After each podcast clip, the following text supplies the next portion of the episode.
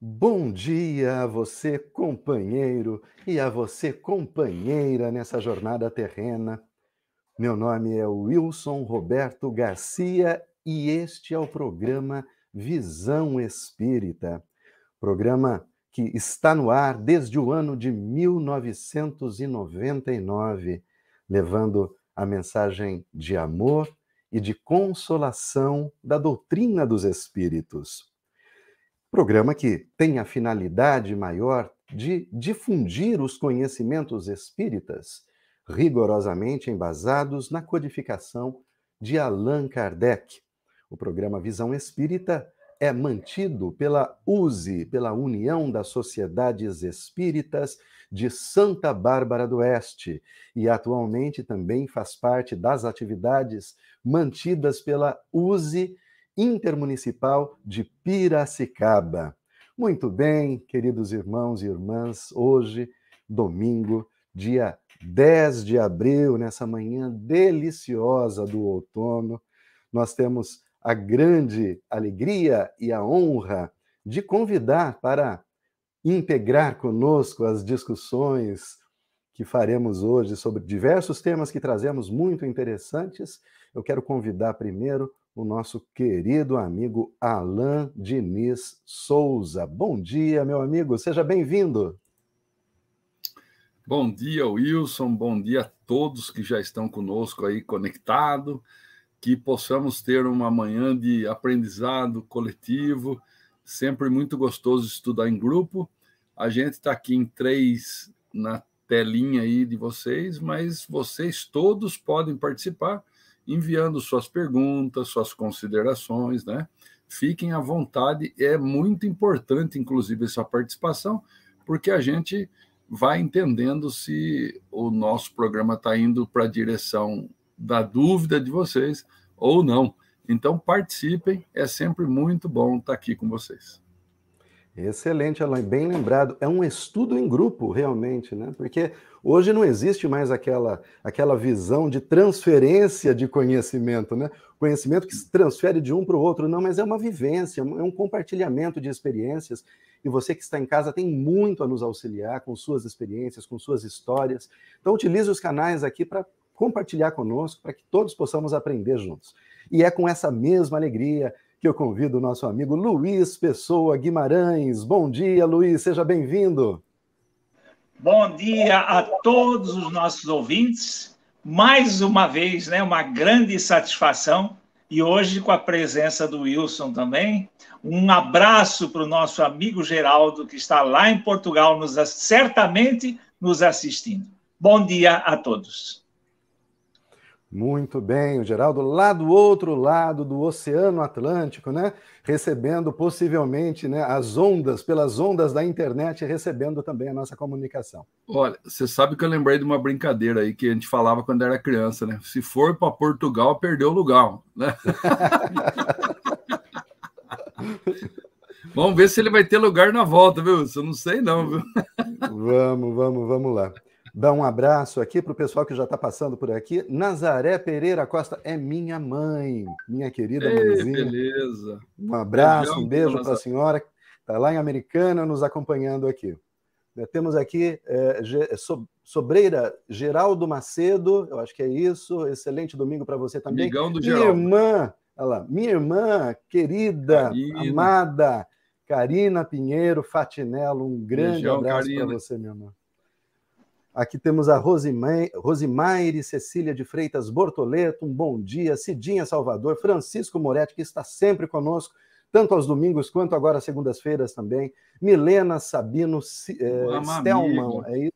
Amiga, é amiga. Rosana, um abração, Milena. A Rosana Odorizzi, Luiz Carlos Bortolan. São amigos. Zé Rodrigues, Silvia Variac, também está sempre aqui conosco. Priscila Fatobene, minha saudade da Priscila, companheira do Luiz também nos trabalhos lá mediúnicos, né, Luiz? A Priscila Fatubene. A Vilma Belegarde Lopes da Silva, Sandra Nunes da Silva, João Luiz Farache, Arlete Machado do Amaral, muito bem, todos juntos agora. Um bom dia a todos, né? E todos juntos agora, unidos num só pensamento, num só coração, vamos ouvir a prece súplica na doce voz da saudosa médium campineira Terezinha Oliveira. Vamos a ele.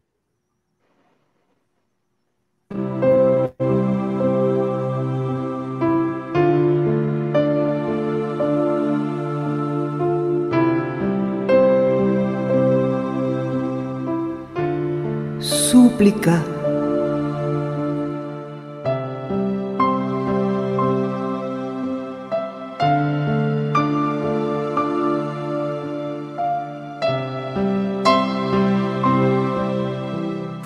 Falte-me tudo, mas não a fé, Senhor, que eu possa prosseguir sem desalento e sem cessar, embora a passo lento, na estrada que conduz ao teu amor. Falte-me tudo, Senhor, menos a chama que a todo o coração dorido aquece, consoladora do pobre que padece e companheira daquele que te ama. Falte-me tudo que hoje me rodeia, e tudo perderei, imperturbável e serena, se eu tiver fé, ainda que pequena, tal o menor dos grãos da mais filtrada areia.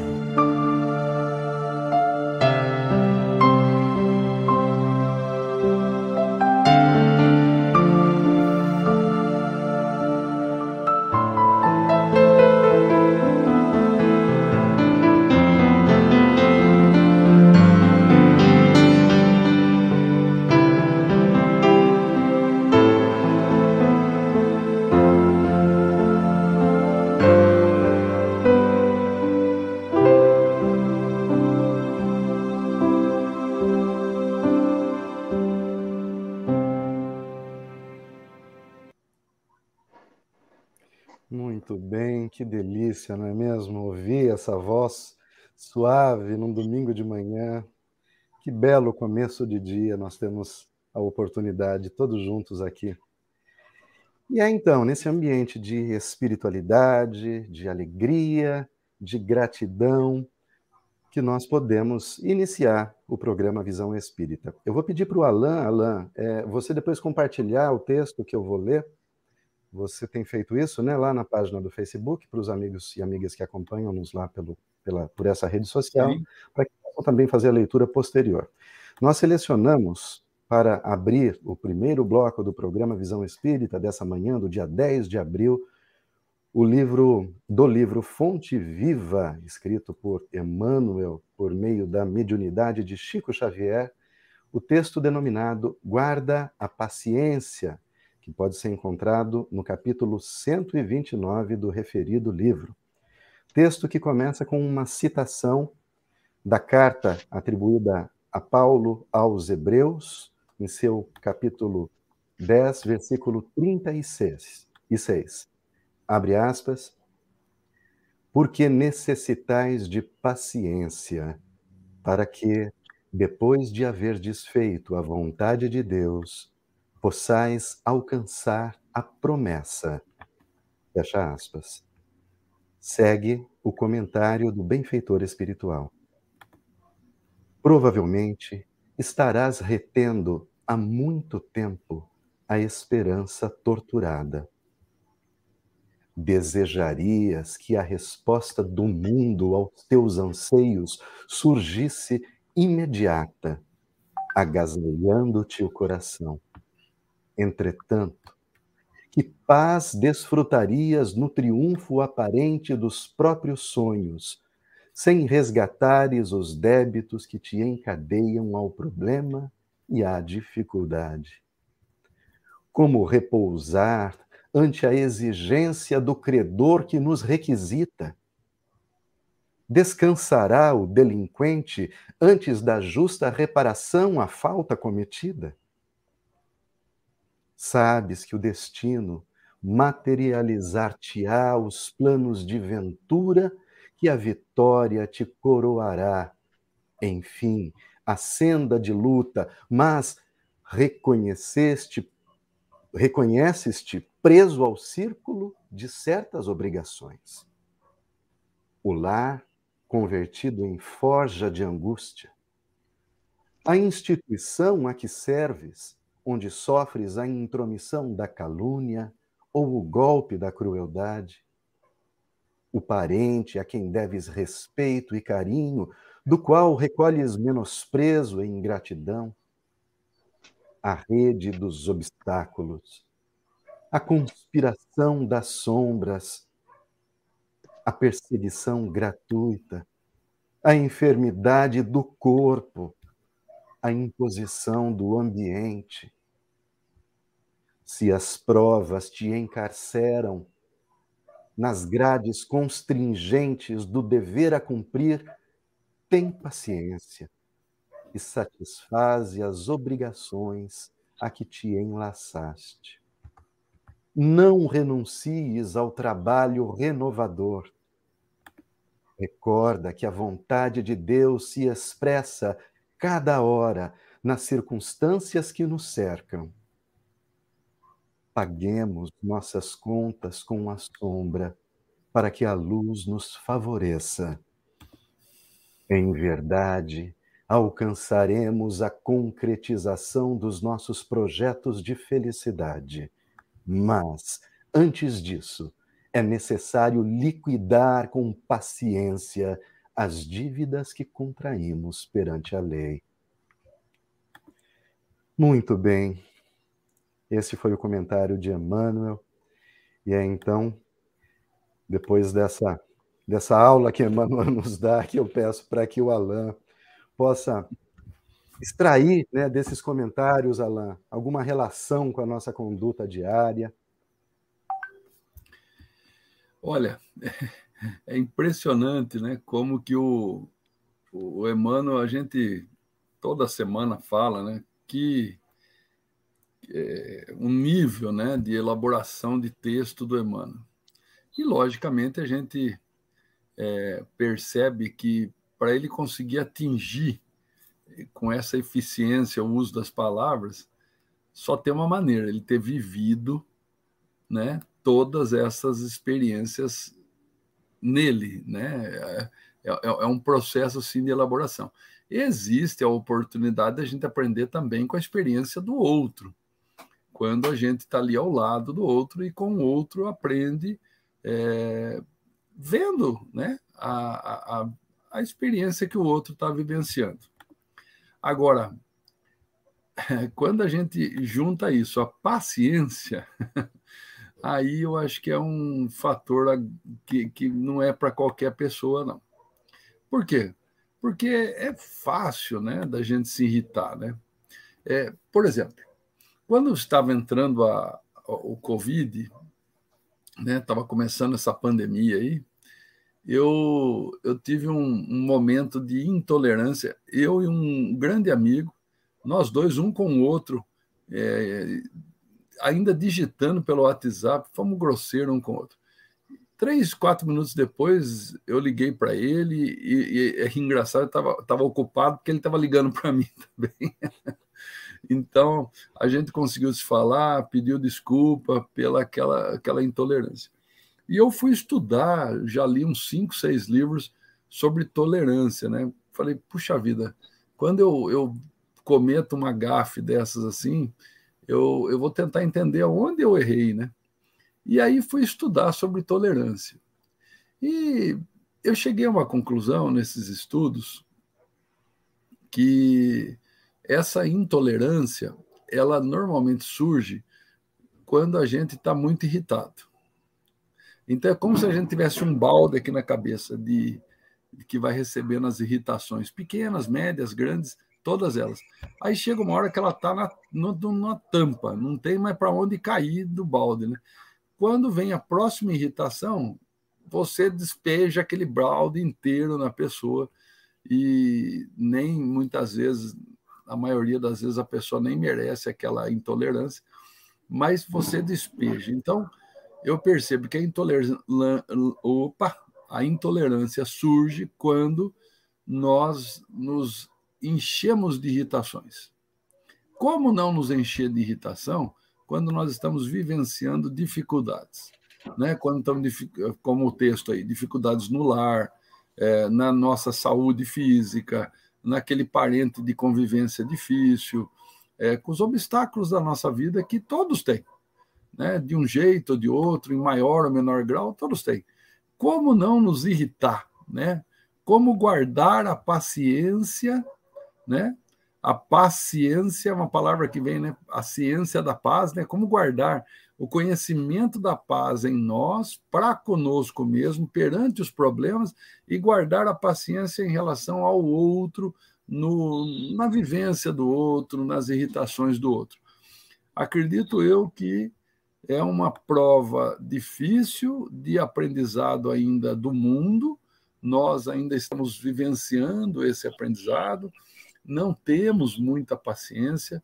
Eu lembro muito que o, o eu, eu, conversava uma época com o Walter Acors e ele, eu falava, contei para ele assim, aí ah, eu perdi a paciência.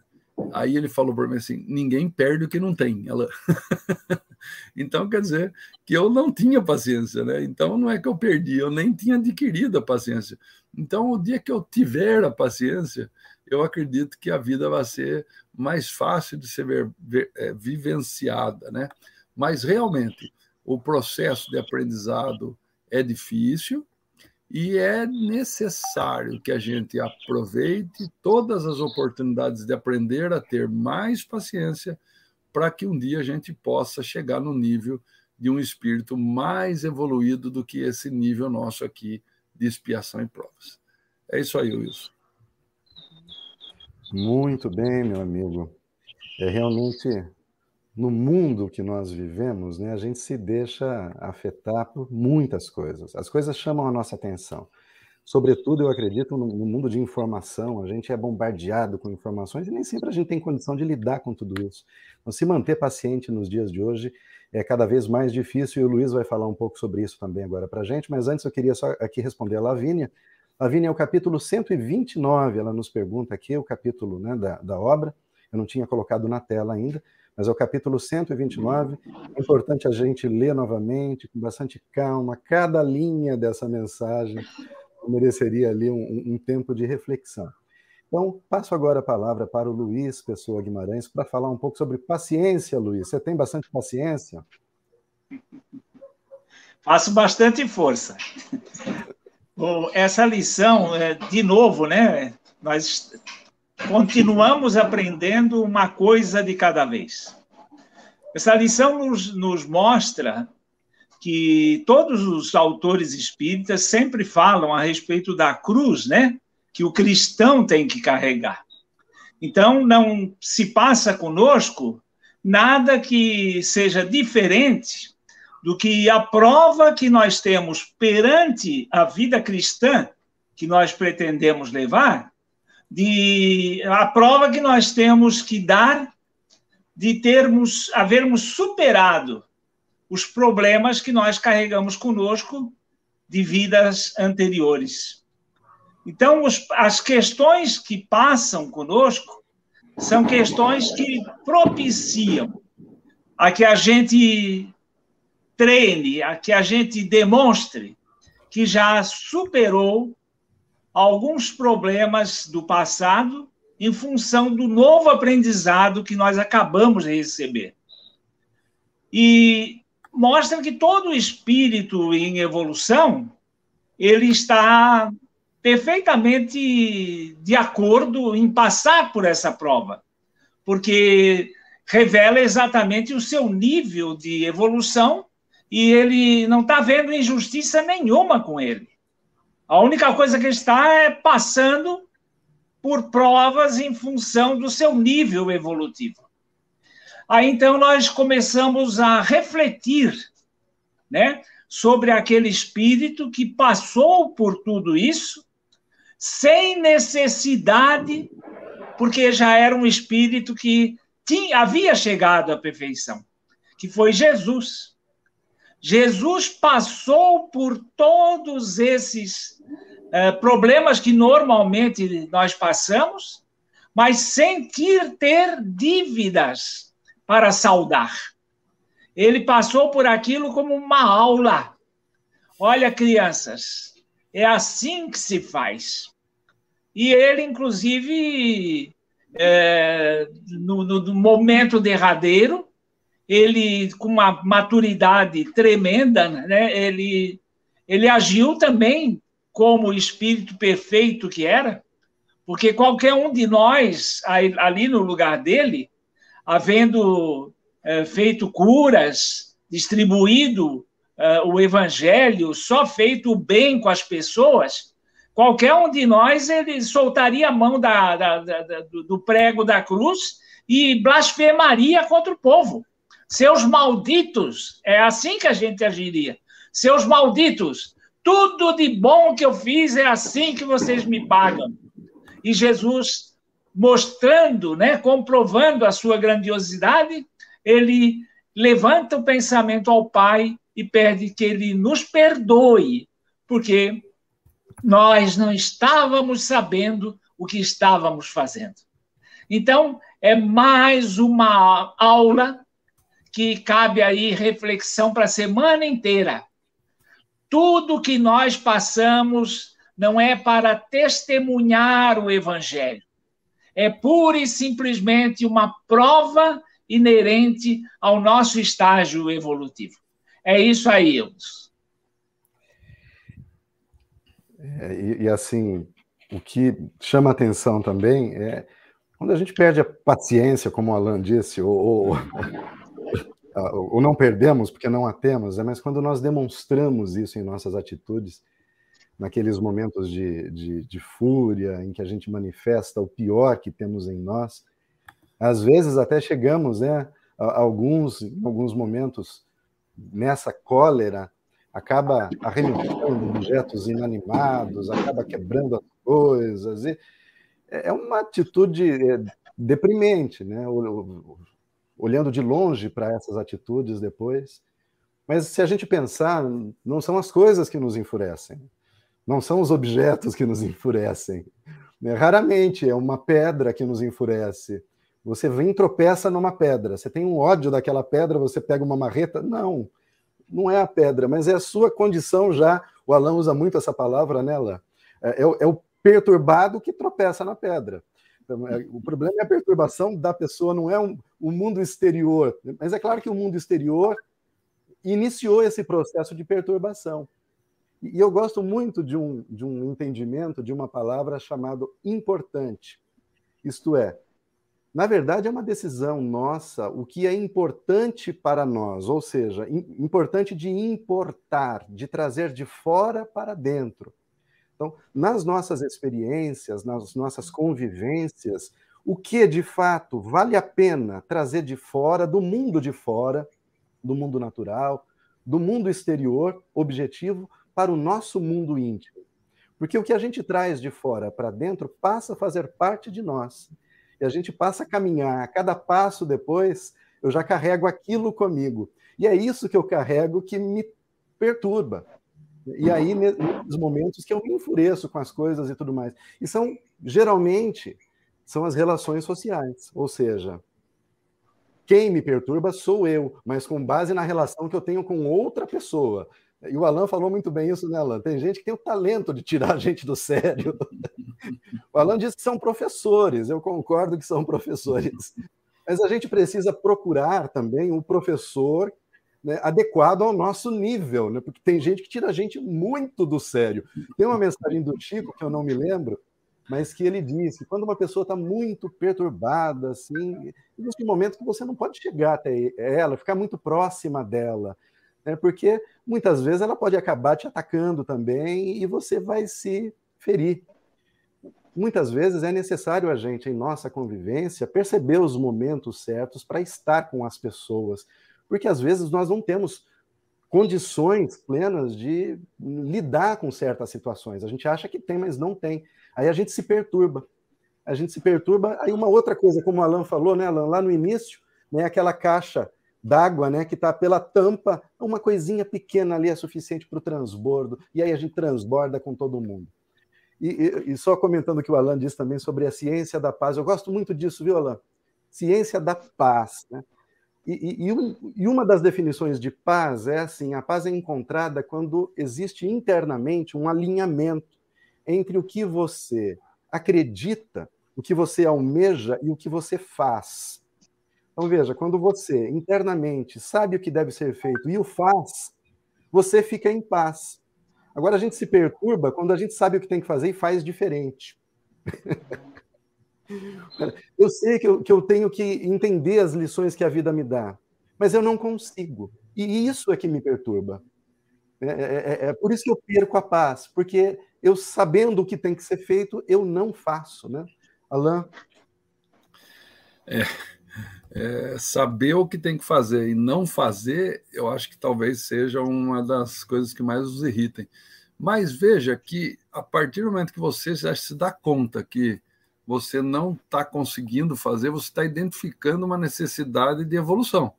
Então, pode ser que naquela hora você ainda não consiga é, se expressar daquela forma, mas você já está entendendo que está errado.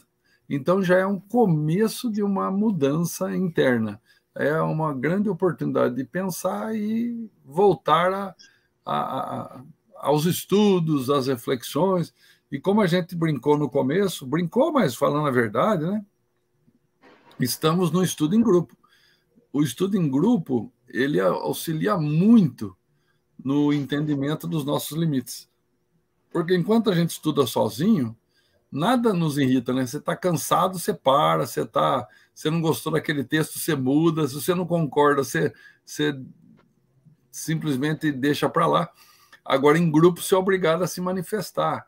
E muitas vezes, nessa hora que você se manifesta e escuta o outro, é, é a hora que mais você aprende. Então, o estudo em grupo ele é saudável nesse sentido, que você vai, de alguma maneira, é, trabalhando as suas pequenas arestas aí, para não falar as grandes, né? Porque as grandes você trabalha sozinho, através de outros processos. Mas as pequenas arestas nós vamos trabalhando e aprendendo a guardar a paciência. Só o tempo. Acho que ainda falta para mim aí umas 80 encarnações para aprender isso aí, mas eu tenho fé que um dia eu vou chegar lá. Chegaremos, com certeza. Não esqueça de dar a mão para aqueles amigos que nem eu que vêm atrás, tá? porque eu tenho que aprender também. Ah, Luiz, você deu um exemplo belíssimo de Jesus, né? sobretudo na cruz, de fato, a gente. Jesus ele, ele, ele deu exemplos em todos os setores da vida. Cada momento, cada dificuldade que a gente passa, é possível olhar para a vida de Jesus, a gente vai encontrar uma situação ali que pode nos servir de, de exemplo. Por isso que dizemos no Espiritismo que ele é um modelo, ele é um modelo realmente a ser seguido. E tem uma passagem, Luiz, que eu queria chamar a atenção sua, já que você falou de Jesus. Né? Eu, eu também ia passar para o Alain isso, Alain. Inclusive, eu ia te falar sobre Karl Popper, né? o, para, o paradoxo da, da tolerância. Tolerância. É, mas vamos ali com, com Luiz. Luiz, para você nos dizer, quando Jesus é, encontra os mercadores no templo. E os relatos né, dos evangelhos são que ele tenha os expulsado, até de forma aparentemente para a gente violenta. Nós podemos considerar que Jesus ali perdeu a paciência, Luiz? Não, naquela passagem, Jesus mostra o vigor né, com que ele tratou uma questão séria. Aliás, é, é, aquilo ali devia de ser uma lição né, para todos nós. Uh, muitas vezes as mães, principalmente, ficam com medo de chamar a atenção dos filhos para que eles não não se ofendam ou qualquer coisa e não agem com a de, determinada firmeza. E existem coisas que nós não podemos abdicar.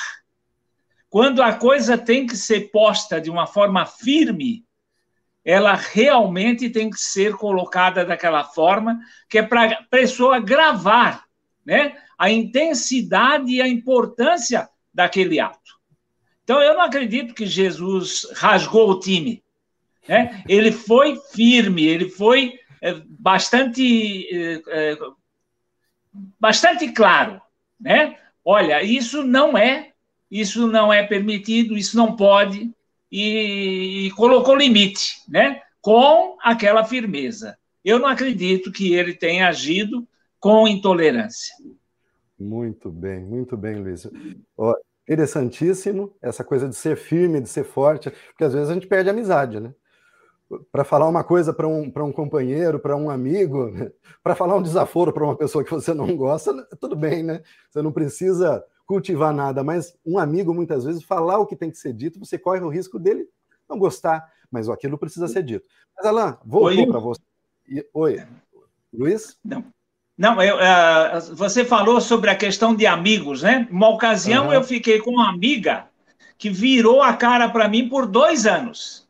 Poxa porque vida. eu falei uma coisa, não fui rude com ela, mas fui claro, fui verdadeiro. E por dois anos ela simplesmente não falou comigo. Depois de dois anos, ela soube de um outro fato que confirmava aquilo que eu havia falado para ela, e ela veio me abraçar. Se eu não tivesse agido com aquela firmeza, ela jamais descobriria aquilo. Entende? É. Então, existem ocasiões que nós temos que preferir. É melhor que eu o proteja, que eu o ajude, do que ele é, não ficar melindrado comigo. Às vezes a gente coloca em risco, deixa ele ficar melindrado mas é importante que ele saiba a verdade. É isso aí, Urso. Pois é, e é uma questão de importância também, né? Novamente aqui, é você se importar com a outra pessoa. A outra pessoa. Isso aí. Você tem um afeto por ela, isto é, ela te afeta de alguma maneira. Se ela ficar mal, você também ficará mal. Você se incomoda com isso. Então você co coloca em risco até mesmo a amizade, eventualmente, como é o caso seu. Você relatou dois anos, a pessoa se afastou, mas eu tenho certeza que foi com o objetivo de fazer um bem para ela. Né? Esse é o Isso objetivo. Aí. E Alain, voltou para você aqui naquilo que eu tinha já dado o, o, o índice lá no começo, né? Ainda sobre Jesus lá, né? E sobre tolerância, Jesus naquele momento se volta contra os hipócritas, né, de seu tempo. Que talvez não seja o problema só do tempo dele, né? Mas, e, e, eu citei Karl Popper com o paradoxo da, da, tolerância, que isso aí tem uma pergunta por trás, que é a pergunta principal que se fazemos num caso desse. A tolerância tem algum limite? Por exemplo, é, é, é, devemos ser tolerantes com quem é intolerante, por exemplo? É, no paradoxo de Karl Popper, justamente é o que ele coloca para nós, né? Que a gente não deve ser tolerante com o intolerante, né? Quando a gente aceita tudo do intolerante o tempo todo, a gente vai mudando o, o, o diapasão, o nível, a marca que a gente atingiu de tolerância. Então, é, o intolerante ele tenta sempre estar tá te colocando de forma para baixo, vamos falar assim. E, e, você tentando ser tolerante, colocando para cima. Só que chega uma hora que, que isso fica muito desgastante, né? Então, Popper ele fala assim que nós não devemos ser tolerantes com o intolerante, a, a, com, com a possibilidade de passarmos a ser intolerantes, né? Por exemplo, é normal, em, a gente está falando de grupo aqui, né? Em estudos de grupo espírita, eu vou falar de grupo espírita porque é nosso meio aqui. É normal a gente aparecer um, um perturbado lá, como eu gosto de falar, né? Perturbado é uma palavra que eu trago lá de Kardec, viu? não sou eu que inventei, não. Então é, é, normal aparecer um perturbado, porque todos nós somos, ou em maior ou menor grau, né? Mas um perturbado assim, mais intenso, e, e lá no grupo ele querer causar e tudo ser em volta dele. E começa a gerar uma intolerância coletiva em volta daquela figura. Nós não devemos permitir aquela intolerância em detrimento da tolerância de todo mundo. Então, é, é importante a gente marcar alguns pontos dessa intolerância para que essa pessoa também deixe de ser um pouco intolerante, senão ele vai no extremo, né? Ele, ele, porque tem gente que começa a gostar de ser intolerante. Quando ele passa a agir na intolerância, ele começa a chamar atenção para ele, porque às vezes é uma pessoa que não chamava muita atenção para ele. Então, a intolerância dele, aquele comportamento rude, comportamento grosseiro, faz com que as pessoas percebam ele. E ele começa a gostar dessa, dessa posição que ele ficou. Então, ele se torna o intolerante para criar relevância. Então, é importante que a gente não seja tolerante com esse intolerante, que a gente mostre para ele que ele pode ter importância de outras maneiras, de outras formas de agir, né? E, e, esse, Esse paradoxo, Popper era um, um filósofo, né, que nem austríaco, se eu não me engano, é, que ele fala principalmente da sociedade, né? Esse esse paradoxo dele, ele tem muito muito a ver com a, com a tolerância é, na sociedade, né? É, que se a gente, ele fala assim, que se a gente tiver tolerância ilimitada, né? É, mesmo aos intolerantes, que é esse o limite que ele fala, né? E se a gente não tiver preparado para defender a sociedade é, tolerante, né? Porque existe uma sociedade tolerante desse ataque do intolerante, então os tolerantes serão totalmente destruídos e a tolerância com eles, né? Então é importante que a gente se se porte de uma forma a valorizar a tolerância e não valorizar o intolerante. Também não temos que dar muita corda para o intolerante. É de vez em quando dá um corte, assim, fala, parou. Já deu, parou. já brincou bastante. Parou, já, já chega agora. Muito bem, muito bem. E é interessante quando você diz, Alan, que é, o intolerante às vezes fica num lugar muito confortável. Que é, às, às, vezes uma postura um pouco mais violenta ou enfática dele faz com que as, as pessoas ao redor dele aí o tenham como um líder. Ele ganha uma liderança até mesmo né, por, por essa postura dura, né, é, é, muitas vezes que se traveste né, de, de, de, competência em alguma coisa, mas na verdade é de intolerância mesmo. Isso acontece também com o hipócrita. É aí que a gente faz a diferença da hipocrisia e daquele que simplesmente, como eu falei, se perturba porque ainda está em desalinho, está num processo de, de transformação. Por exemplo, nós sabemos o que devemos fazer e às vezes não fazemos, porque ainda não somos espíritos que já encontramos esse equilíbrio, nos desequilibramos. Mas isso não significa que somos hipócritas, porque o hipócrita é aquele que se beneficia daquela condição. Ele, ele cria uma máscara de forma que socialmente ele possa se beneficiar. Então ele mantém sempre essa atitude, é uma coisa pensada, é uma coisa sistemática, tem um sistema por trás daquilo para que aquela, aquela hipocrisia dele o beneficie, que é o caso dos, dos mercadores do tempo. Você fala uma coisa e faz outra, mas aquilo está é, produzindo um benefício, um benefício econômico ou em qualquer outra, outra área. É, é o mesmo que a intolerância que você apresentou. Interessante, né? Ô, ô Wilson, eu queria comentar dois comentários aí que, que vieram aqui no nosso chat aqui, né? Sim. A Daniele que fala que algumas pessoas a chamam de grossa, pelo fato dela não tolerar a intolerância. É, Daniela, não, não fique triste, porque eu também já fui tratado dessa maneira, mas a gente tem que se posicionar. Tem lá um preço a se pagar, é, a gente também não pode também virar o grosso, né? mas a gente tem que ser firme com a intolerância. E a, a, a, Regiliana ela fala que ela lembrou da síndrome de Gabriela, né? Gabriela. Ah, o que ah, o pessoal é. fala, né? Eu nasci assim, eu cresci assim, eu sou você assim. Quem assim. quiser que me faça outro, você é assim para sempre, né? Você sempre assim, Gabriela. Gabriela, eu, não é verdade. A pessoa que fala isso é uma pessoa que está parada no processo evolutivo dela. A gente não é sempre assim, a gente não deve ser sempre assim a gente tem que se esforçar em sempre é, estar melhor, né? E a, a Lavínia falou que a avó dela diria que tolerância é uma questão de bom senso e tem limite também, como tudo. Delicadeza, firmeza e clareza. É isso aí, minha querida. É... E a, a, a, Bel, acho que o assunto pegou bem hoje, viu, Wilson? A Bel falou assim para nós: ó, que grandes verdades nos comentários de vocês sobre a intolerância situações difíceis de viver dentro da casa espírita. É, e daí a Cida pergunta aqui: quando o intolerante é agressivo e temos medo dele? Olha, depende aonde ele está.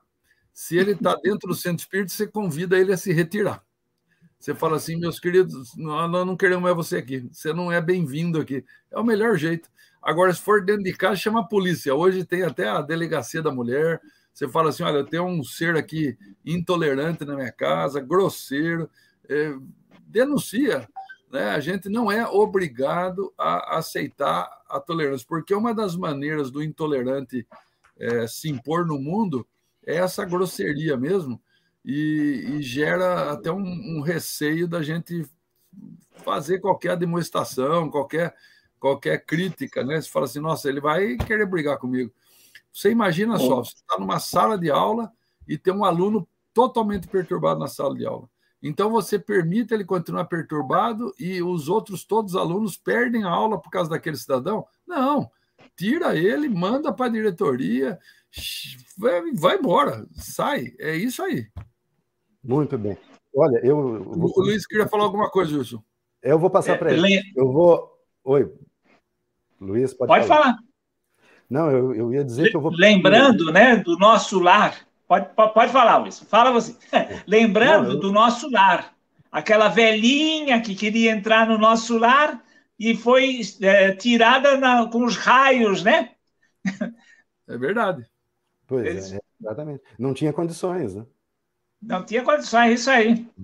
Eu vou pedir aqui licença para o nosso querido companheiro Geraldo de Perso. Eu sei que assim ele, ele, é, ele, é bem rígido com os horários, né? A gente passou do tempo do primeiro bloco, mas o Alan disse: o assunto está interessante. Eu quero fazer mais uma provocação só sobre esse tema ainda para o, pro, pro Luiz, tá, Luiz?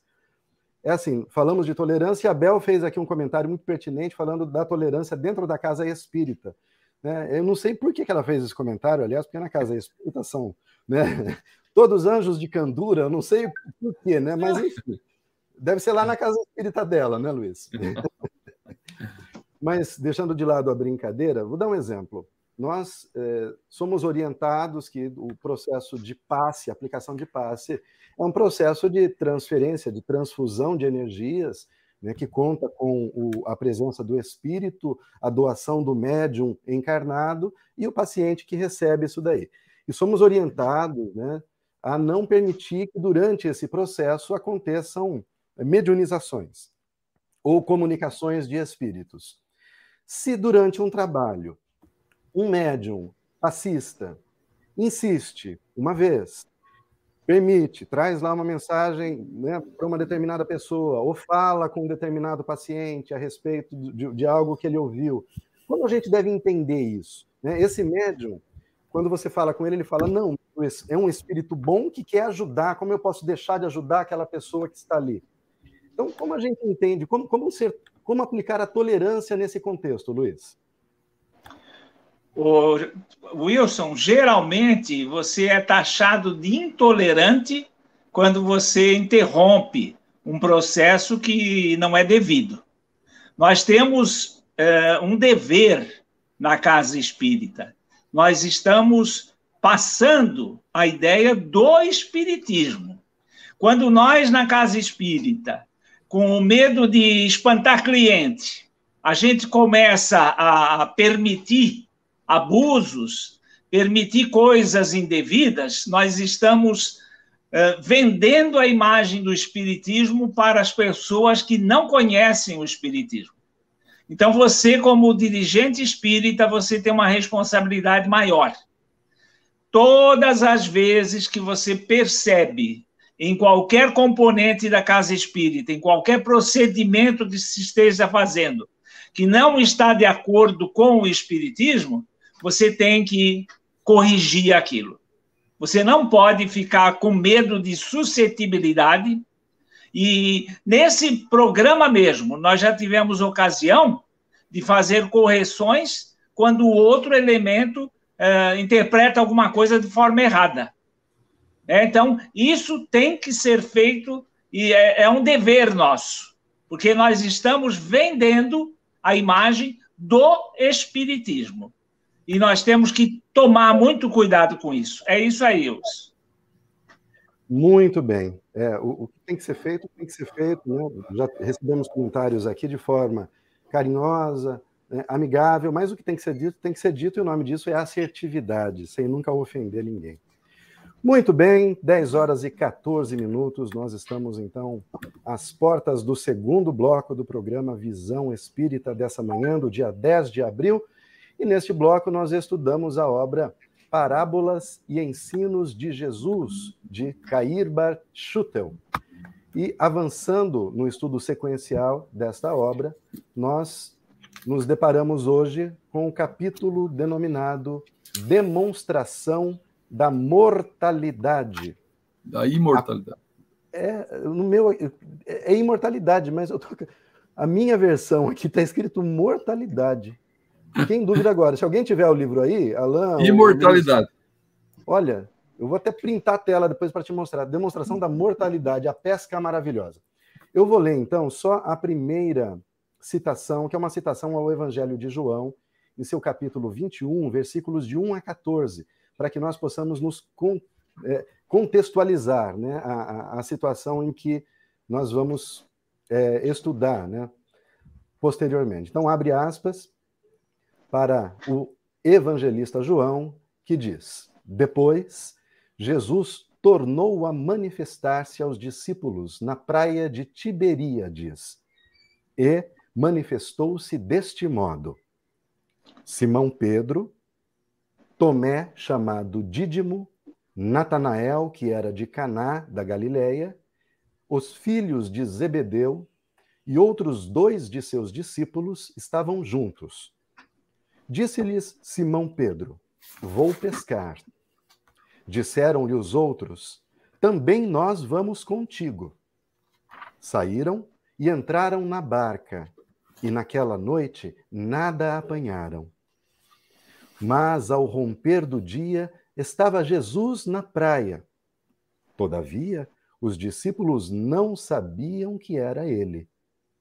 Perguntou-lhes Jesus: Moços, apanhastes algum peixe? Responderam-lhe: Não. Disse-lhes ele: Lançai a rede à direita da barca e achareis. Lançaram-na, pois, e já não podiam puxá-la por causa do grande número de peixes. O discípulo a quem Jesus amava disse a Pedro: É o Senhor. Simão Pedro, quando ouviu que era o Senhor, tomou a sua veste, porque se achava despido, e lançou-se ao mar. Mas os outros discípulos vieram na barquinha, puxando a rede com os peixes, porque estavam afastados da terra somente duzentos cúbitos. Ao saltarem em terra, viram ali algumas brasas e um peixe posto em cima delas e pão. Disse-lhes Jesus: Trazei alguns dos peixes que acabastes de apanhar. Simão Pedro entrou na barca e puxou a rede à terra, cheia de cento e cinquenta e três grandes peixes. E, apesar de serem tantos, não se rompeu a rede. Disse-lhes Jesus: Vinde almoçar. Nenhum dos discípulos ousava perguntar-lhe: Quem és tu? Pois sabiam que era o Senhor. Jesus aproximou-se e, tomando o pão, deu-lhes, e do mesmo modo o peixe. Era esta a terceira vez que Jesus se manifestava aos seus discípulos depois de ressurgir dos mortos. Muito bem. Lembrando que no programa anterior, eu estava aqui presente também, nós começamos a falar sobre a ressurreição de Jesus, né? falamos sobre o desaparecimento do corpo de Jesus, né? como o Espiritismo interpreta isso e tudo mais, e agora eh, damos continuidade mostrando as aparições, entre aspas, né, de Jesus. E, e, nesse ponto, eu queria que o Alain começasse a fazer o comentário. Alain, você que fez um, um seminário extenso, né, em, duas partes ou três partes, eu não me lembro, sobre perispírito, eu queria que você nos ajudasse a compreender. Né? Porque nesse ponto, Jesus aparece corpo purificado mesmo. Tanto que ele vai comer depois. Mas, como diferenciar, então, um fenômeno de aparição de um fenômeno de materialização, que me parece ter sido este o caso nessa situação. Então, queria que você nos, nos ajudasse a compreender isso. Eu acho que assim é importante a gente entender uma coisa, Wilson. É... A aparição, o espírito se faz ver, mas não necessariamente a gente consegue tocá-lo. A gente não necessariamente consegue é, é, ter contato físico com esse espírito. A gente vê. E, e, e a aparição, ele ainda pode querer aparecer para todos ou para um só também. Então tem essa outra é, possibilidade. Né? É, quando a gente fala em materialização, veja, a palavra já é, é já nos dá uma dica aí. É, é tornar material, né? É, é, é, parecer matéria, né? Então, naquela hora, naquele nível espiritual que os apóstolos é, tinham há dois mil anos atrás, se ele apenas aparecesse, podia ficar uma dúvida. E, e até ficou a dúvida para Tomé, né, que não estava presente. Né? Então, como Tomé ainda não viu, ele só falou que só acreditaria se ele visse. Né? Inclusive, ele depois aparece para Tomé e, e, mostra a ferida do prego no braço e pede para Tomé colocar o dedo. Fala aqui, ó, tá aqui, ó. Põe a mão na ferida para ele poder acreditar que era Jesus ali, porque senão ele não estava acreditando. Então ele precisou se materializar, aparecer de uma maneira. Como que isso, é um milagre? Não. Ele usa ectoplasma. Ectoplasma é uma energia que ajuda na materialização. É, é essa essa matéria, não é bem matéria, é um, é um fluido ali, né? que pode retirar dos animais, das plantas e de alguns médiums, né? Ele precisa desse desse ectoplasma para ele se fazer sentir fisicamente pelas pessoas, né? Que era para ele justamente mostrar para eles, olha, a vida continua. Só que como eles entendiam vida naquele momento? Eles entendiam vida, vida material. Era muito difícil para Jesus, é até hoje, né, explicar a vida espiritual que continua. Então ele precisou daquele é, efeito de se materializar para ser visto, ser tocado, ser percebido entre os apóstolos.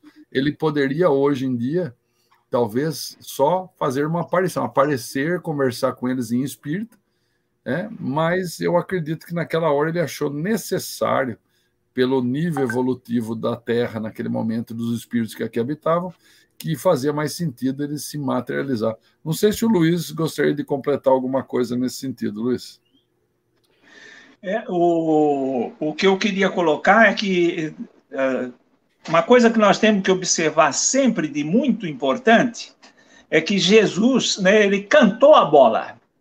Ele disse que o Consolador esclareceria tudo o que ele tinha dito. E a função do Consolador é exatamente essa. Você veja que os discípulos estavam na praia, saíram em mar alto, foram, não pegaram nada, voltaram para a praia, e ali ao lado deles tinha um cardume que eles não sabiam. E a doutrina espírita veio esclarecer que o espírito, ou, uh, ou também até por um efeito anímico, um médium, ele pode ver através. Então, Jesus viu através que ao lado da barca tinha um cardume. E ele então orientou os discípulos e aquilo se confirmou.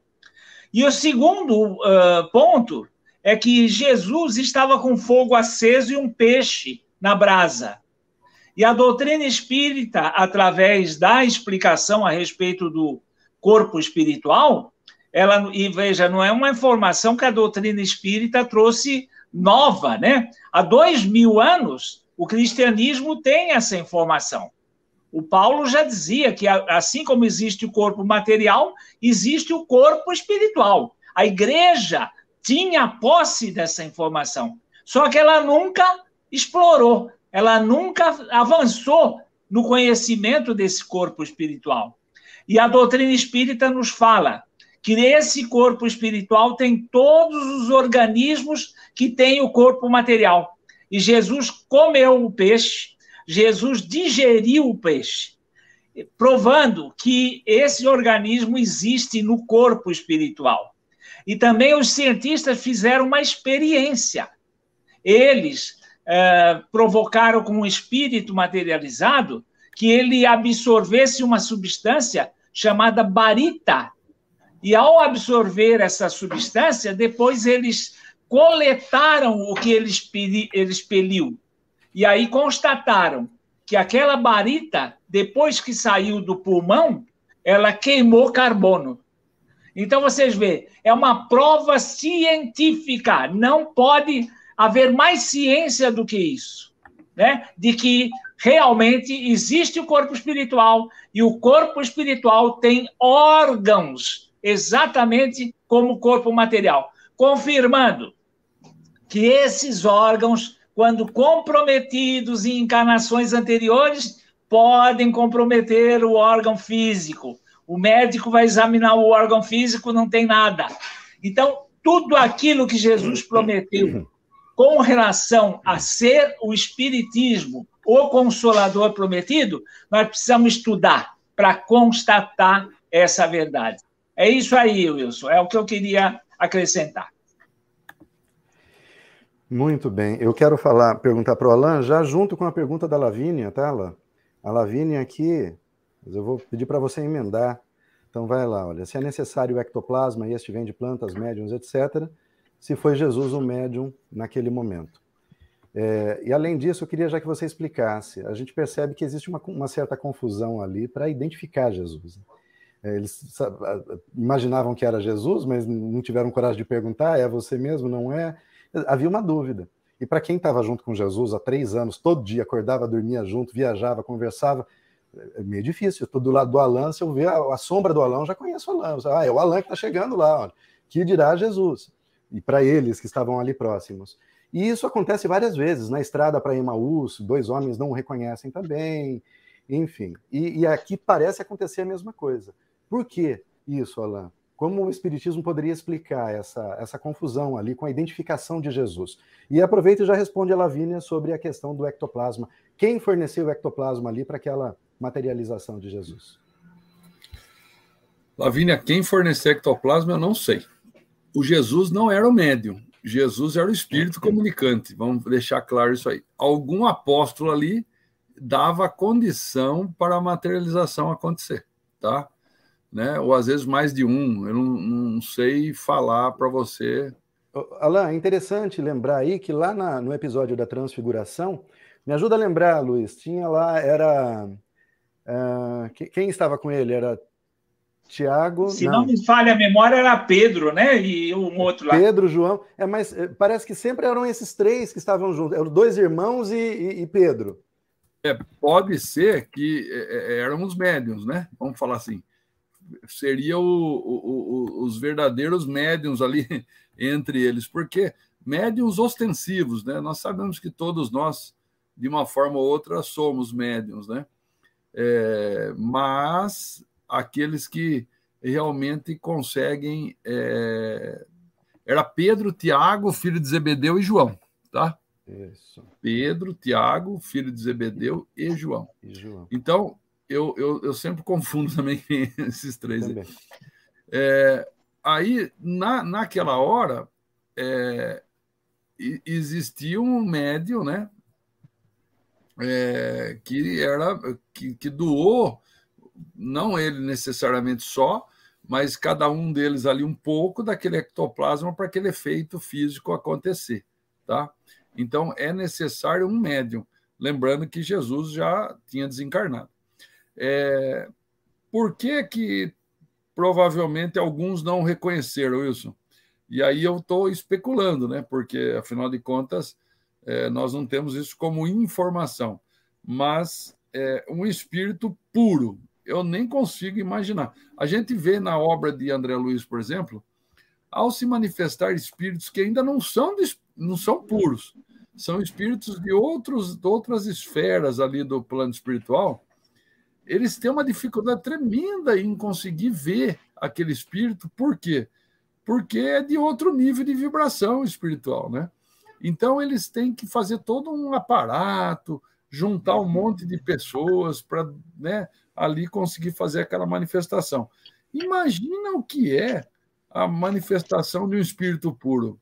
Não consigo imaginar. Tanto é que Paulo, no caminho de Damasco, o que, que ele vê? Ele vê uma luz que ofusca. Né? E, e aí essa luz fala com ele. Mas não, fala ali que Paulo viu Jesus, né? É, fala que ele viu uma luz que o cegou, que o cegou. Esse, seria uma aparição que você disse lá no começo só para Paulo, porque os que estavam só com ele pra... não viram. Ah, é, os, os outros que estavam com ele não tinham nem é, nível evolutivo para ver também. E aí aparece para ele, aparece o quê? Uma luz que o cega. Imagine a, a quantidade de energia que irradia de um corpo de Jesus, é, do corpo fluídico de Jesus, né? Eu não consigo imaginar. É, é algo assim que é, é, é, muito longe da minha capacidade de entendimento. Mas então é, é, é uma luz que cega Paulo, né? E, e, ele então entende que é Jesus ao Jesus falar com ele, né? Então assim há um, uma, uma necessidade da gente aprender um pouco mais sobre é, esses fenômenos, né? Até para a gente poder entender o que acontece no, nos evangelhos. Ó, e só para confirmar, então, Pedro, João e Tiago né, estavam juntos lá na transfiguração. Tá? São os mesmos que estavam juntos no, no, no, no jardim, no jardim do Getsemane, Getsemane ah, também, também, antes da prisão. E são os mesmos que estavam nessa passagem. A gente leu aqui, ó, Pedro, os filhos de Zebedeu, que são João e Tiago. Ambos são João evangelista e Tiago, filho de Zebedeu. Então, novamente, os três estão nessa situação. É só uma coincidência que eu estou pontuando.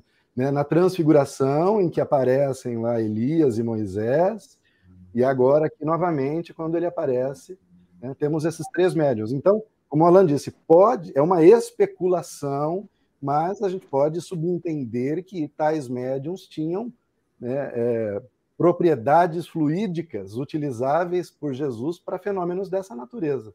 Inclusive, possivelmente, no, em algumas em alguns fenômenos de cura que foram realizados, possivelmente a presença deles e a doação de certas substâncias também foi utilizada por Jesus. Mas nós não sabemos, é só uma especulação, não é? Sim. Uh, tá, agora, Luiz, eu queria agora, você deu início a esse, a esse assunto e eu queria que você só explanasse um pouco mais. Nós sabemos que o corpo de Jesus é, ter desaparecido reforça a ideia da ressurreição. Tá? A ressurreição, que é o espírito que retorna e reanima a carne já morta anteriormente. A ressurreição. Entre os cristãos, de forma geral, essa ideia é aceita, né? Então, a religião predominante e todas as suas dissidências acreditam na ressurreição dos mortos, inclusive de Jesus. Porque a ideia de reencarnação, que me parece estar presente nos primeiros séculos né, do, do cristianismo, perde espaço para a ideia da ressurreição, que é adotada depois oficialmente. É, é, possível a gente compreender por que isso acontece? Por falta de ciência. Porque você há de convir que para haver a ressurreição é uma coisa quase impossível. Uma vez que o nosso corpo material ele se dissolveu, né? Já se Quantas vezes ele já reciclou na natureza?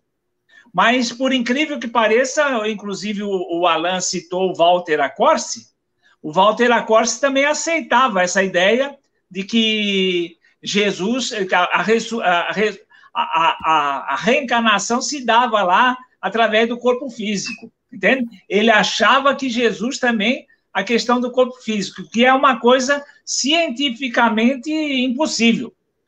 Então, a, a, doutrina espírita, ela mostra a coisa de uma forma muito clara, né, muito nítida, com relação ao corpo espiritual. Só de você raciocinar que se existe um corpo material e um corpo espiritual, como é que a ressurreição ou a, a, a o ressurgimento do espírito se daria com o corpo espiritual que já se dissolveu? Para mim, isso aí, racionalmente, é uma coisa assim que não dá nem para começar a discutir. Porque se existe o corpo espiritual e o cristianismo já admitia isso no, no seu início, e, e, e, o Espiritismo veio mostrar esse corpo espiritual com todas as evidências, e devemos nos lembrar também os, da, do caso das agêneres, né? que são muito, muitos testemunhos e muitos exemplos que foram citados, e inclusive uma coisa que se repete nas agêneres é a questão da aparência. Explica, que explica melhor, espírito... Luiz, a gênere. A, a, a gênere é quando o, o elemento, o, o espírito se reveste de um corpo material e ele é, permanece por um período mais longo com aquele corpo. Entende? Ele, ele, ele pode conviver com um grupo de pessoas num período mais longo, de, de uma forma quase que semi-permanente com aquele corpo. Existem casos de agêneres aí na, na história do Espiritismo, está catalogado no Varimeco, de um longo período eh, onde aquele espírito conviveu com as pessoas por um, um, um, um período mais longo. O, a questão de Jesus pode ter representado uma gênere. Ele teve uma convivência grande num período com muita gente, então pode ter sido uma gênere. Ah, ah, não, não, nós não podemos afirmar de novo, né? Mas uh, eu estranhei quando você falou que uh, você reconheceria o Alain em qualquer coisa, né? Mas realmente essa, essas aparições, esses, essas materializações, é bem comum as pessoas não reconhecerem. É, elas demoram para reconhecer, uh, e Jesus, em várias ocasiões, ele mostra isso. Então, realmente, essa dificuldade em reconhecer é uma coisa mais ou menos natural nas materializações. Tá? É isso aí. Muito bem. Olha, e para a gente encerrar esse assunto, estamos chegando no final, tem outro livro ainda para estudar, mas, Alain, dá tempo aqui, olha, rapidamente. É, o autor, Cairba, ele utiliza a materialização do Cristo como argumento que é, reforce a ideia da manifestação dos mortos e a consequente comunicação com eles. Então, isso é o que o autor propõe ali no, nos parágrafos finais. No entanto, para a maioria das religiões cristãs, Jesus não morreu. Portanto, ele não está morto quando aparece aos seus discípulos. Como dialogar com essas interpretações? Então, você veja que para Cairbar, a prova de que Jesus se materializou é a prova de que nós podemos sim ter contato com aqueles que já deixaram a terra. No entanto, para aqueles que não acreditam que Jesus tenha morrido, essa, esse argumento não vale. Né? Como dialogar com isso, Alain? Bom, é interessante essa colocação que você fez, Wilson, pelo seguinte. É, vocês ve, veja que na história o corpo dele some da onde foi enterrado, né? Será que aquilo é verdade que sumiu? Né? Será que é, realmente está desse jeito no Evangelho? Por quê? Porque eles precisavam fazer o corpo sumir para ele aparecer outra vez. É. Tá? Então, é, eu acredito e veja que a opinião bem minha aí, pelo amor de todos os santos. Especulação pura. Especulação pura que criaram um sumiço do corpo para justificar a aparição dele novamente depois. Né? É minha especulação isso, porque qual o motivo daquele corpo sumir ali? E pelo mesmo motivo desse corpo sumir é que surge aquela hipótese do que nós falamos domingo passado do lá que a febre adotava lá do, do, do esqueci o nome. Corpo fluídico. Mustang. Mustang, do corpo fluídico porque ele sumiu ali daquele lugar, então ele não existiu de verdade. Ele, ele, ele foi. Então veja que uma, um fato de sumir um corpo, quanto papo que surge. Encadeou né? quantas ideias, né? É. Quantas ideias. Mas, enfim, é, essa é, uma, é a justificativa né, do porquê que o corpo volta. Mas realmente, biologicamente, nós sabemos que o, o corpo volta a não ser nada, não tem como recompor esse corpo que está morto. Morto justamente é a falência dos órgãos todos, e esses órgãos é, parando de funcionar, aquele corpo entra em decomposição biológica de forma natural. Não tem como aquele corpo em decomposição voltar a ter uma composição, né? ele, ele não volta a acontecer é, de forma fisiológica. Agora, ressurreição, Wilson, além. É, é, não é só de corpo físico, ele pode ser aparição, a, a explicação. É, pode né? ser uma manifestação, uma comunicação, né? Então, há uma tendência do materialista a querer que o corpo volte. E há uma tendência do espiritualista a acreditar que o que apareceu foi um espírito. Que não então, precisa do corpo, né? Não precisa do corpo. É um, um assunto que nós vamos é, é demandar em muita conversa e não vai chegar numa conclusão, porque são pontos de vista é, diferentes. Opostos, né? né? É. Luiz. E, e, é interessante que esse, esse. Ah, Luiz, pode falar. Lembrando, né, que existem, uh, inclusive existe um livro até do Aksakoff que ele descreve uma desmaterialização de um médium, tá? Então mostrando que é, cientificamente esse corpo pode se desmaterializar, mas é, ele se materializava novamente de uma forma imediata. Aquele corpo não perdeu a vida, o espírito não se libertou dele. O caso de Jesus, não. O caso de Jesus, o espírito se libertou dele. Se aquele corpo tivesse permanecido ali na sepultura, ele teria se decomposto com o tempo. Entendeu? Quer dizer, então, realmente, essa questão do corpo, eu estou mais na, na, linha do Alain.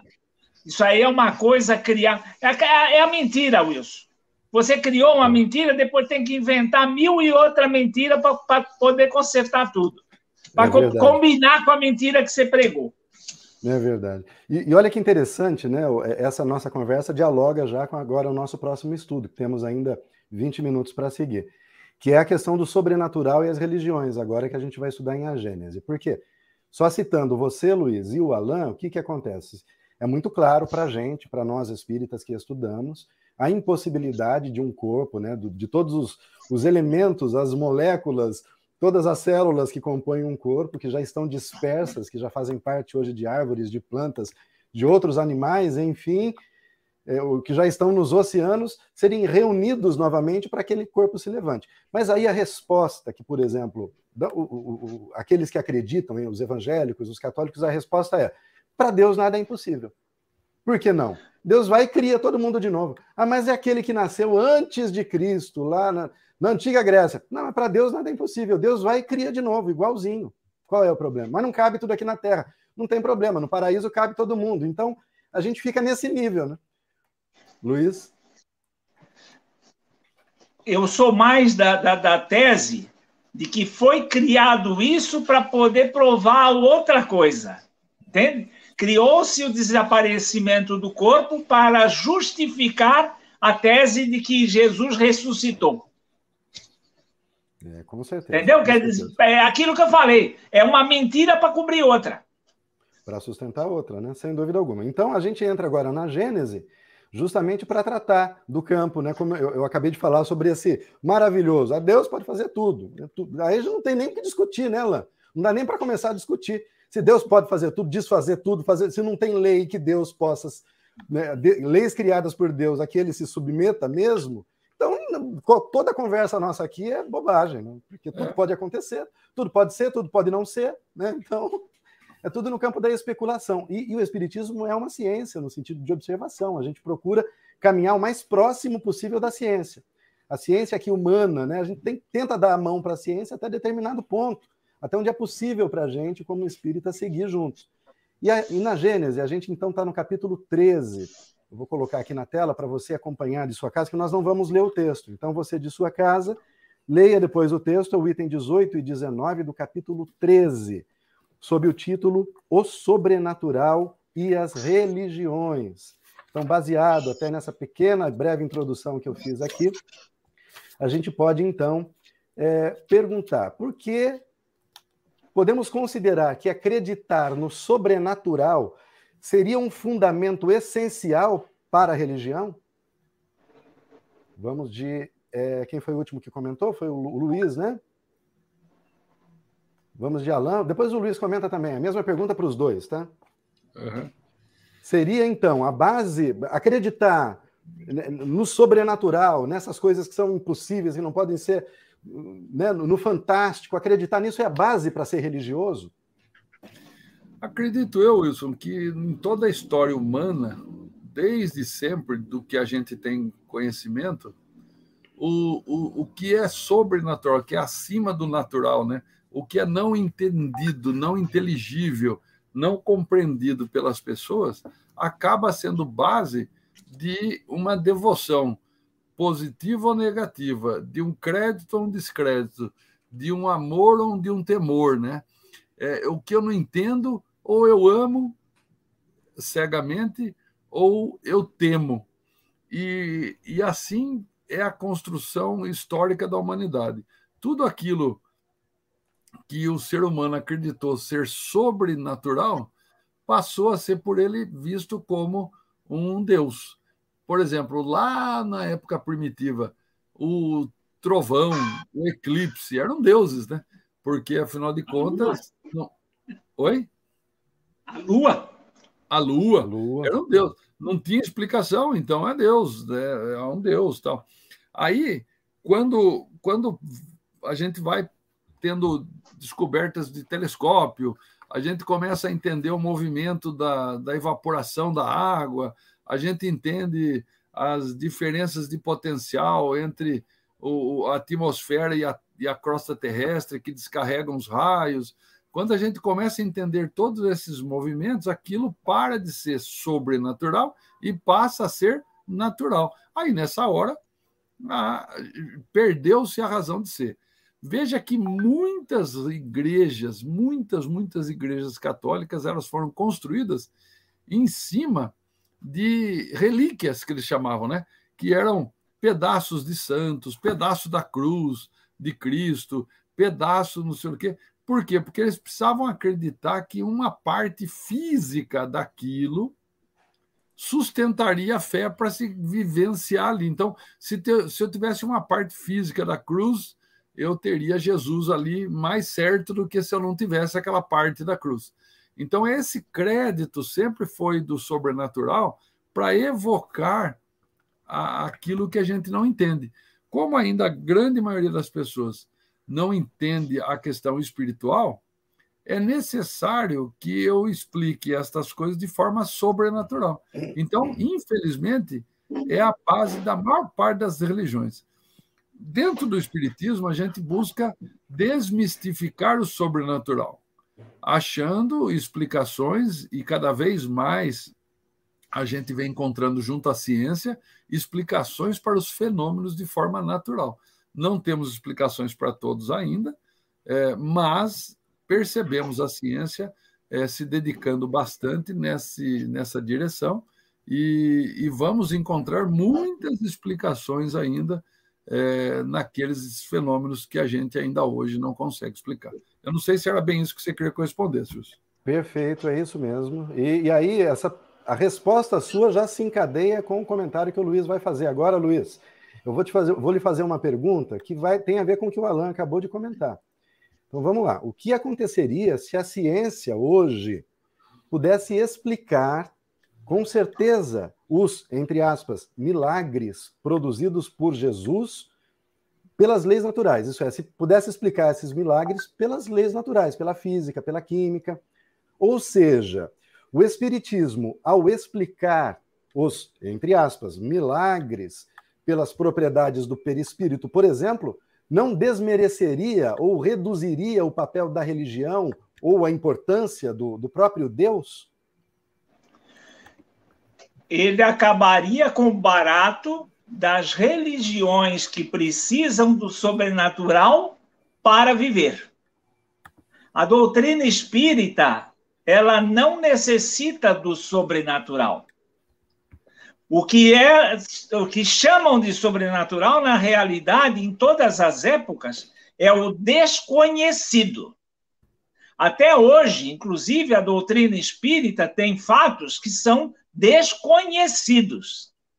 Né? Então, você veja, nós acabamos de falar, Jesus, com a perfeição que ele tem, ele precisaria desses fluidos, né, desse ectoplasma da natureza ou dos homens, ou ele poderia, com a sua capacidade, ter um outro recurso que a doutrina ainda desconhece. Entendeu? Então, a ciência, aos poucos, vai avançando. E à medida que ela avança, nós historicamente vimos que ela provou que a religião estava falando uma coisa errada. Com o espiritismo não vai se dar isso. O tempo vai avançar e eu acredito que a própria ciência vai constatar que a doutrina espírita estava falando a verdade. Quando ela puder quantificar, ela puder fazer com que ela faz com o material, quando ela puder eh, fazer isso com o imaterial. Então a ciência hoje já prova que a massa do universo é uma matéria que ela desconhece. Então logo logo nós vamos começar a entender tudo isso. Nós não temos é, medo do futuro. Né? A doutrina se antecipou. A ciência vai provar aquilo que a doutrina se antecipou. Completamente contrário à religião. Por isso que a religião sempre teve medo da ciência. Sempre é, criticou a ciência, excomungou a ciência, porque ela não queria que a ciência tivesse crédito. O Espiritismo, pelo contrário, completamente diferente. A hora que a ciência provar, o espiritismo muda. Completamente, um foco completamente diferente. É isso aí, Lúcio. O seu som não está aparecendo isso. Agora apareceu.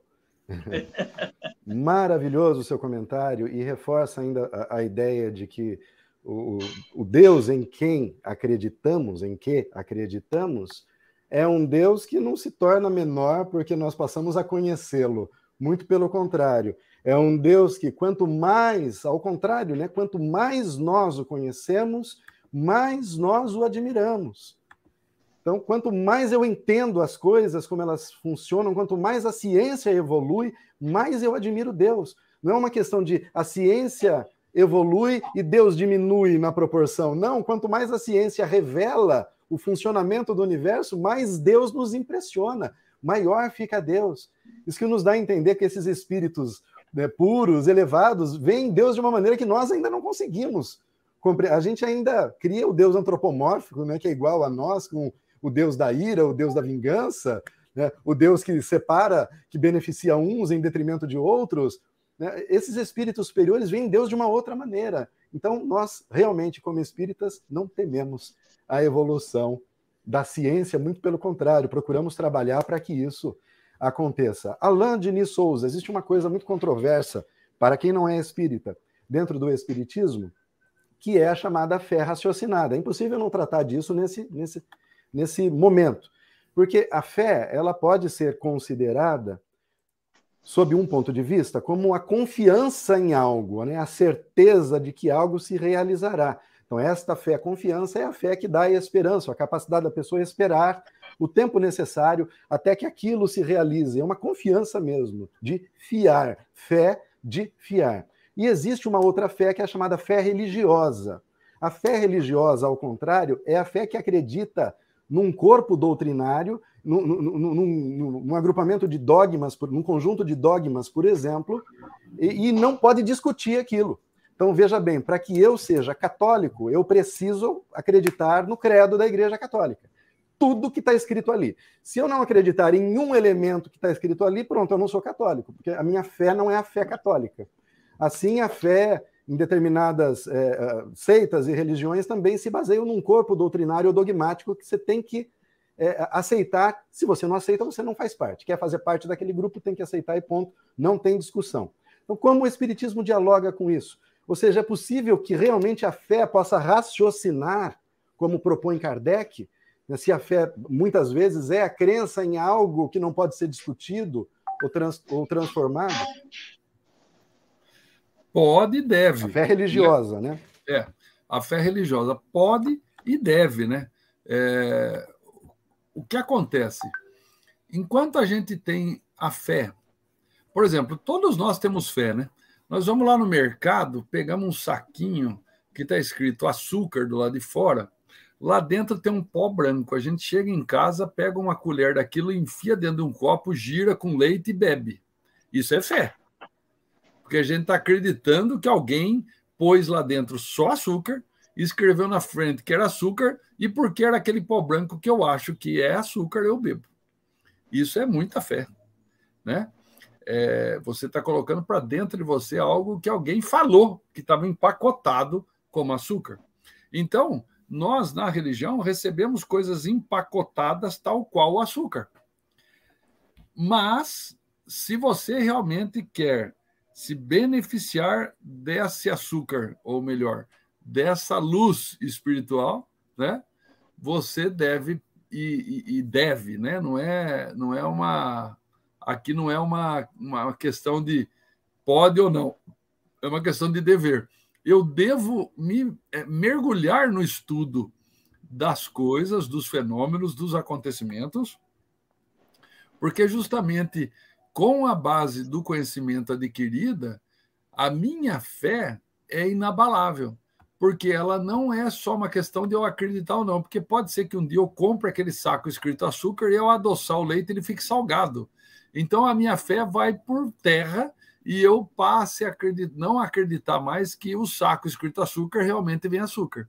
Então é importante que eu questione as coisas. É importante que eu não acredite só por acreditar, mas que eu vá atrás do conhecimento verdadeiro das coisas, né?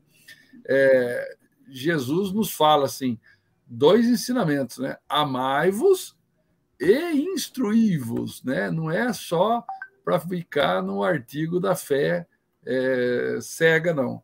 É uma fé que deve ser é, é, buscada no, no, no, no acréscimo do conhecimento. Porque daí, a partir desse momento da sua fé raciocinada, ninguém mais tira de você a, aquele, aquele aprendizado. Eu acho que, para falar de uma forma rápida, é isso aí, Wilson. Muito bem. Luiz, sobre este assunto, sobre uh, o entendimento do Espiritismo sobre fé, você quer acrescentar alguma coisa?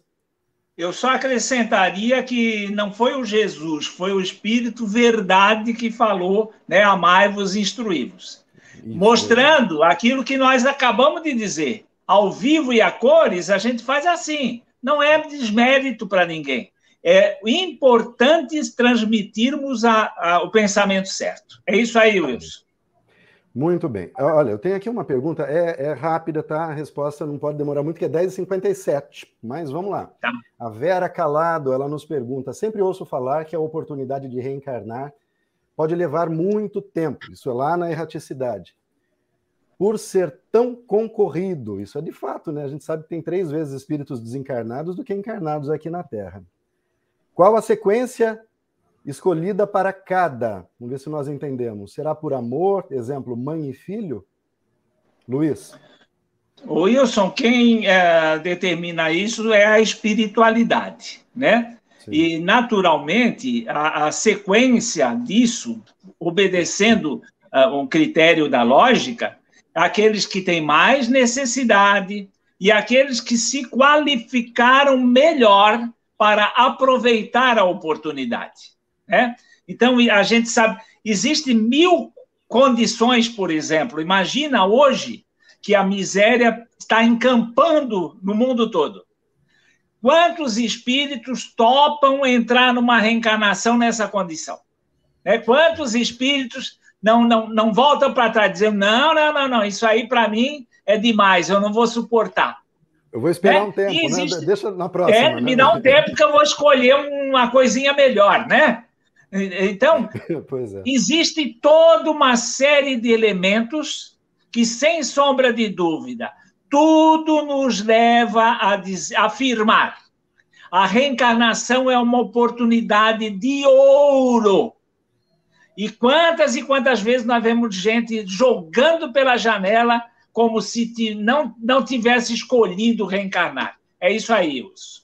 Muito bem. Aqui a, a Isabel Bulo, ela também faz um comentário sobre o que vocês falaram aí, sobre os agêneres, né, dizendo que no livro dos Espíritos, Kardec também aborda essa questão do agênere na materialização. A Isabel, lá de Santa Bárbara do Oeste, fala que era comum na década de 70 debate sobre o corpo fluídico de Jesus. Ela também lembra que o saudoso Walter Acorce sempre fazia palestras lá em Santa Bárbara. Né? E aqui a Isabel, de novo, a Isabel Bulo, dessa vez, fala que o corpo de Jesus, por ele ser muito especial em evolução, foge ao nosso conhecimento, que é o que o Alain falou, né, Alain? Exatamente, a gente não sabe, muitas coisas a gente especula, baseado, né, juntamos as informações que temos e especulamos, nos parece. Se amanhã for provado que é diferente, também a gente tem que ter essa abertura para poder seguir adiante, não pode ficar enregelado numa única opinião, isso é importante. E aqui o Francisco Moretti confirma também, parece que Jesus tem aparecido com um corpo tangível. Sim, né, isso de forma definitiva. O corpo que ele apareceu ali foi tangível. Né? O Alan até citou sobre tocar nas feridas, né? Tomé, que teve que tocar na ferida de Jesus, então ele estava tangível. Ele se materializou, pode até ser a possibilidade de um agênere, né? de um espírito que fica bastante tempo utilizando um corpo material. A Isabel, de novo, fala que o conhecimento em física estaremos faltando juntar as peças como um quebra-cabeça no entendimento de muitos fenômenos. É o que o Luiz falou, né, Luiz? Né, hoje a matéria é escura e tantas coisas que vão aparecendo, em breve as, as peças vão se juntar. Vão se juntar e as revelações vão aparecer. A gente está às portas, gente. Às portas do mundo de regeneração. Está só um passozinho, falta pouco tempo, a gente está chegando lá. Então, olha, eu quero agradecer, e aqui a Eurideia está agradecendo também, finalizando agradecendo é, o compartilhamento. Nós é que agradecemos vocês novamente. sempre reitero isso. Sempre importante lembrar que nós estamos aqui por vocês e agradecemos a presença, a generosidade de vocês que nos permite né, que, que adentremos em seus lares para que juntos possamos aprender um pouquinho mais. De minha parte, eu agradeço aqui pela oportunidade, novamente, pelo convite. O Luiz, sobretudo, sabe o quanto eu gosto de estar aqui né, com vocês sempre que possível. Né? Quero mandar um abraço para o nosso amigo lá em Portugal. Se ele não vê o vídeo agora, não sei questão de fuso horário, mas se ele, se ele vai ver depois, quero deixar registrado um grande abraço, a minha admiração e minha gratidão ao, ao Geraldo de Tarso. E gratidão aqui também a vocês, Luiz e Alain, pela generosidade né, que, que me permite aprender muito durante essas oportunidades. E passo aqui a palavra para o Alain, para as derradeiras as considerações e peço para o Luiz fazer uma prece de encerramento, Luiz. Alain? Eu queria apenas agradecer de estarmos juntos, estudarmos juntos e estarmos nessa encarnação juntos, um aprendendo com o outro. Obrigado pela presença de todos, uma ótima semana a todos nós. Parabéns ao pessoal pela participação. Hoje foi maravilhoso, né? Então, nós vamos elevando o nosso pensamento a Deus, agradecendo a oportunidade que nós podemos ter de difundir essa doutrina maravilhosa, podermos expressar a nossa opinião, podermos uh, dialogar com todos e raciocinar sobre essa doutrina e que nós possamos cada vez mais, principalmente, nos envolvermos com essa doutrina e divulgando-a para o maior número de pessoas possíveis. Gratidão pela oportunidade. Que assim seja. Gratidão, obrigado a todos. Saúde, paz e luz. E até o nosso próximo encontro.